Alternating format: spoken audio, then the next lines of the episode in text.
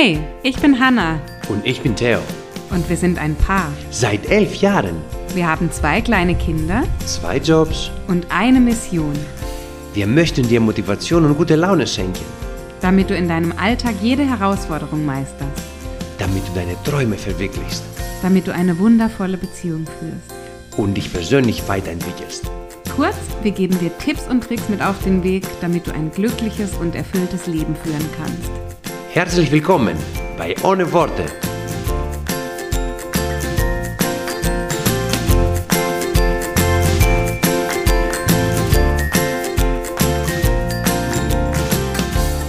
Herzlich willkommen zu einer neuen Podcast-Folge und schön, dass du wieder mit dabei bist. Ich möchte heute gerne mit dir darüber sprechen, wie du deine Beziehungen, egal ob es die Partnerschaft ist, die Beziehung mit deinen Kindern oder auch am Arbeitsplatz, wie du diese Beziehungen verbessern kannst. Und wenn du mir schon ein bisschen länger folgst oder mich kennst, dann weißt du, dass das in meiner Sicht, in meiner Welt ganz viel mit Kommunikation zu tun hat. Also die Frage, wie wir miteinander umgehen, wie wir miteinander sprechen, aber auch, und das ist das Thema der heutigen Folge, ob und inwiefern wir dem anderen zuhören, das trägt ganz entscheidend dazu bei, wie gut und wie glücklich eine Beziehung ist. Und wie könnte es anders sein? Ich habe da ganz aktuell ein Buch dazu gelesen, und zwar von Otto Scharmer, das ist ein Managementbuch, Essentials der Theorie U. Huiuiui. Hört sich ein bisschen kompliziert an, ist es aber in Wirklichkeit gar nicht. Und da wird ein Modell vorgestellt. Ein Modell, wie und ob wir anderen Menschen zuhören. Und das möchte ich euch gerne in aller Kürze vorstellen, weil ich bin mir ziemlich sicher, dass wir uns alle in diesem Modell irgendwo wiederfinden. Es gibt also vier Arten des Zuhörens. Und die erste Art des Zuhörens, die nennt Otto Scharmer auf Englisch Downloading, auf Deutsch herunterladen. Das heißt, unser Zuhören beschränkt sich mehr oder weniger darauf, was wir schon wissen. Ja? Also wir leben so in unserer Blase, da gibt es auch nicht wirklich viel Neues. Das heißt, in dem Moment, wo wir zuhören, suchen wir unterbewusst nach Bestätigung von dem, was wir schon wissen. Ja, also das ist wirklich, ich höre jemandem zu und ich sortiere die Informationen zu dem, was, ähm, was zu meiner Aussage, zu meiner Meinung, zu dem, was ich schon kenne, passt. Das ist die erste Form des Zuhörens. Wenn wir einen Schritt weiter gehen, kommt das faktische Zuhören. Und das sagt der, der Begriff schon, es geht um Fakten, also um Daten. Wir achten bei dieser Art des Zuhörens, bei dem faktischen Zuhören, auf Informationen, die sich möglicherweise widerlegen oder die sich bestätigen. Ja, also wir denken ganz viel mit und schauen, stimmt das alles, was der sagt und prüfen die Daten, prü prüfen die Fakten. Also wir sind da wenig mit dem Herz dabei, sondern eher so ähm, mit unserem Denken und mit so, ja, so diese kognitiven Fähigkeiten. Ja, wir sind so faktenbasiert. Dann kommt die nächste Form des Zuhörens. Das ist schon wirklich, ähm, ja, ich würde schon sagen, das ist eine Kunst und das machen auch viele Menschen, das empathische Zuhören. Ja, das ist eine Ebene darüber, wo wir nicht nur denken, wir öffnen auch unser Herz. Also wir lassen uns wirklich ein auf das, was der andere sagt. Wir sehen, und das ist ja auch die Bedeutung von Empathie, wir sehen das, was der andere schildert, mit den Augen des anderen Menschen. Ja? Und diese Gefühle, die dieser Mensch fühlt und spürt, die können wir mehr oder weniger mitfühlen und können uns in diesen anderen Menschen in seine Sichtweise einspüren und hineinversetzen. Ja, das ist schon eine ganz große Kompetenz in der heutigen Zeit, wenn wir das schaffen. Also erstens war das Herunterladen von Informationen, so nach Bestätigung suchen. Das zweite, das faktische Zuhören, also so die Fakten abchecken, stimmt es alles überein. Die dritte Ebene, das empathische Zuhören. Wir schaffen es also wirklich, uns bei dem Zuhören auf den anderen einzulassen und uns an, ja, an seine Stelle zu setzen irgendwo. Und dann kommt die vierte Ebene und das ist das schöpferische Zuhören. Und das ist jetzt etwas, und deswegen möchte ich es hier thematisieren, dass ich, bevor ich dieses Buch gelesen habe, in der Form nicht kannte.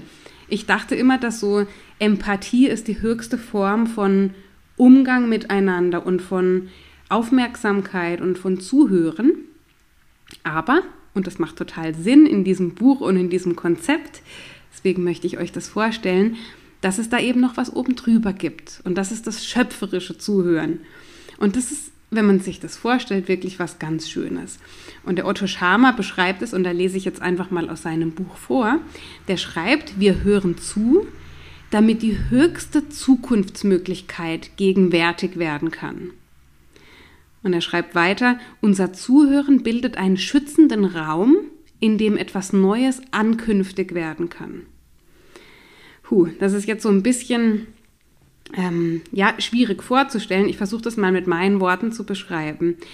Ähm, wir gehen in ein Gespräch oder wir hören zu, ohne dass wir darauf hinaus sind, sofort eine Lösung zu finden oder unsere Meinung einzubringen oder ähm, auch gar nicht unbedingt dieses Thema der Empathie so fokussieren, also wie kann ich, schaffe ich es jetzt, mich in den anderen reinzuversetzen, sondern ähm, wir öffnen einen Raum, so wie er das beschreibt, also wir schaffen eine Atmosphäre, in der etwas ganz Neues entstehen kann.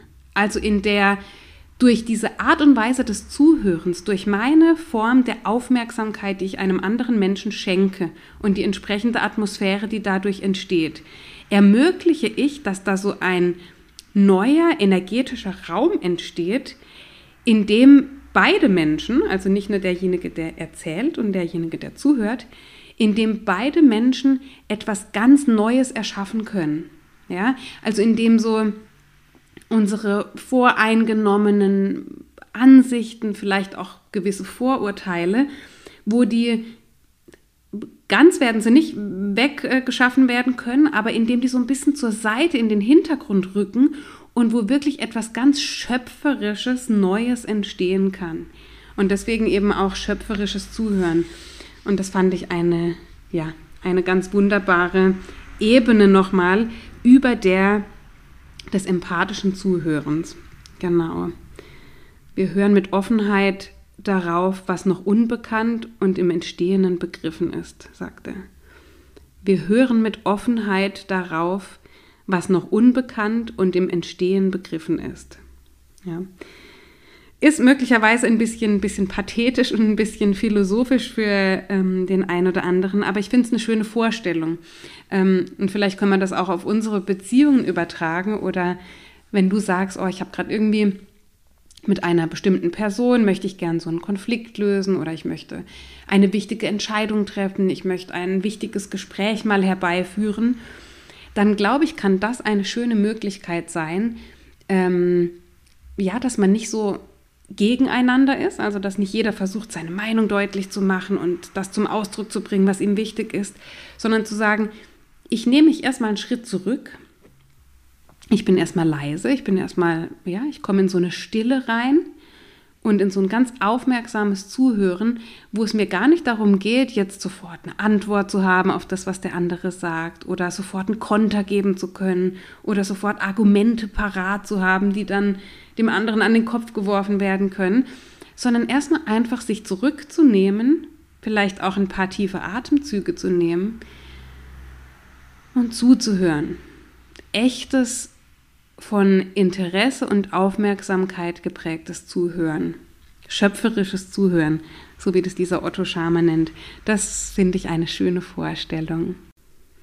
Und gleichzeitig ist mir bewusst, und ich glaube, das müssen wir uns vor Augen führen, dass es uns schwerfällt, das zu tun. Dass es uns schwerfällt, Stille zu akzeptieren. Ich lese parallel ähm, gerade noch das Buch von Frank Berzbach, das heißt Die Kunst, ein kreatives Leben zu führen. Anregung zu Achtsamkeit ist der Untertitel. Und dieser Frank Berzbach, der beschreibt in einem Kapitel, das Kapitel nennt sich Hören lernen. Also ihr seht, ähm, ob das Zufall ist oder nicht, äh, dass sich in beiden Büchern gerade diese Themen wiederfinden. Wer weiß es immer so genau. Gell? Ich glaube jetzt einfach mal, dass es kein Zufall ist. Der schreibt auf jeden Fall, und das ergibt wahnsinnig viel Sinn aus meiner Sicht, dass wir ähm, die Fähigkeit, Stille zu respektieren, dass das uns wahnsinnig schwer fällt. Und vielleicht kannst du mal an eine Situation dich zurückerinnern, wo du mit jemandem im Gespräch warst, entweder jemand Fremdes vielleicht, wo du so ein bisschen Smalltalk gemacht hast oder vielleicht auch jemand, den du besser kennst. Und dann irgendwann kommt so eine Stille, wo vielleicht keiner mehr weiß, was er sagen soll und es ist einfach gerade mal für ein paar Sekunden still. Und das macht uns verrückt. Das macht uns verrückt, diese Stille. Ja? Also wir versuchen, und das ist zumindest meine Beobachtung an mir selbst, vielleicht kannst du für dich prüfen, ob es dir auch so geht, wir versuchen zwanghaft irgendetwas zu sagen, um diese Stille zu durchbrechen. Ja? Wir können diese Stille, diese Ruhe nicht aushalten. Und deswegen fällt uns auch das Zuhören so schwer. Ja? Wir denken, es ist etwas Negatives oder wir machen unseren Standpunkt nicht klar, wenn wir einfach mal die Klappe halten. Ja? Und wenn wir diese Ruhe zulassen. Und jetzt auf das Gespräch bezogen mit jemand Fremden oder mit einem Bekannten, wo es nichts zu sagen gibt, das sagt doch schon alles. Es gibt gerade nichts zu sagen. Warum muss ich zwanghaft versuchen, jetzt irgendein Thema in das Gespräch einzubringen, nur damit etwas gesagt wird?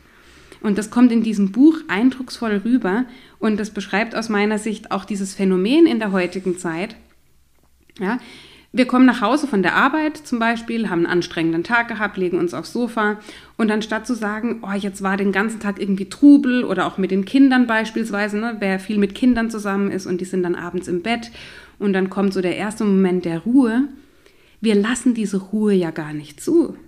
Den ganzen Tag sehnen wir uns nach der Ruhe, aber wenn die Möglichkeit da ist, dass wir diese Ruhe mal zulassen, dann tun wir es nicht. Dann konsumieren wir, dann lenken wir uns ab, weil diese Ruhe, diese Stille uns in Wirklichkeit verrückt macht. Und das ist aus meiner Sicht eine große Aufgabe für uns alle in der heutigen Zeit, dass wir diese Stille wieder zu schätzen lernen. In Gesprächen, in Form des äh, ja, ganz rücksichtsvollen Zuhörens und einfach mal wahrzunehmen, was da gerade da ist, ohne gleich selber den eigenen Senf dazu zu geben. Und aber auch, wenn wir mit uns alleine sind. Ja, wenn wir Momente in unserem Alltag haben, die wir eigentlich nutzen könnten, um tatsächlich mal zur Ruhe zu kommen und Kraft zu tanken, in solchen Momenten dann nicht immer die Ablenkung zu suchen, die Zeitschrift in die Hand zu nehmen, das Buch zu lesen, den Fernseher anzumachen, eine Serie anzuschauen, die sozialen Medien zu checken, ja, den Verstand und dein Unterbewusstsein und alles, was da in deinem Gehirn so spannendes arbeitet, mal eine Pause einlegen zu lassen. Und genau diese Pause, die fällt uns in der heutigen Zeit sehr schwer. Und dafür möchte ich so ein bisschen mit der heutigen Folge aufrufen, dass du und ich werde das auf jeden Fall auch in der kommenden Woche tun, da so ein bisschen den Blick darauf richten. Einfach mal achtsam durch die Welt gehen, achtsam durch unser eigenes Verhalten und durch unsere Gesprächskultur zu gehen. Und da vielleicht auch am Abend sich mal zwei, drei Minuten zu nehmen, um das zu reflektieren. Wie war mein Tag heute? Was für Gespräche und Unterhaltungen habe ich geführt? ging es mir wirklich darum zu verstehen und zu begreifen, was jemand auf dem Herzen hat? Oder wollte ich eigentlich nur zeigen, wie cool ich bin, wie viel ich weiß, wie klug ich bin, äh, dass ich auch eine Meinung habe zu einem bestimmten Thema? Oder ging es mir wirklich auch mal darum, den anderen begreifen und verstehen zu lernen? Genau, das ist, glaube ich, für uns alle eine Aufgabe. Ähm, wenn du magst, dann darfst du dich äh, ihr widmen ich freue mich, wenn du das tust und wenn du mir auch Feedback gibst dazu, wie es dir damit ergangen ist. Genau, die zwei Buchempfehlungen, die findest du in den Show Notes, wenn du dir davon was anschauen möchtest. Und dann sage ich ganz vielen Dank. Und wenn du diesen Podcast über Apple Podcast hörst, also auf deinem iPhone möglicherweise über die Podcast-App, dann würde ich mich riesig freuen, wenn du eine kurze Bewertung, eine kurze Rezension da lässt. Einfach, ähm, weil das der Algorithmus tatsächlich so möchte, dass da Rezensionen geschrieben werden, damit ähm, ja, iTunes letztlich weiß, ist es ein Podcast, den wir auch anderen Menschen anzeigen sollten? Ähm, Gibt es da wertvolle Inhalte oder ähm, ja, schenken wir dem nicht die Reichweite, die eben möglich wäre durch eine Bewertung. Also wenn du das für uns tun könntest, dann würde ich mich riesig freuen. Danke dir da schon im Voraus dafür und ja, ich hoffe, wir hören uns nächste Woche wieder. Alles Liebe und bis dann. Ciao.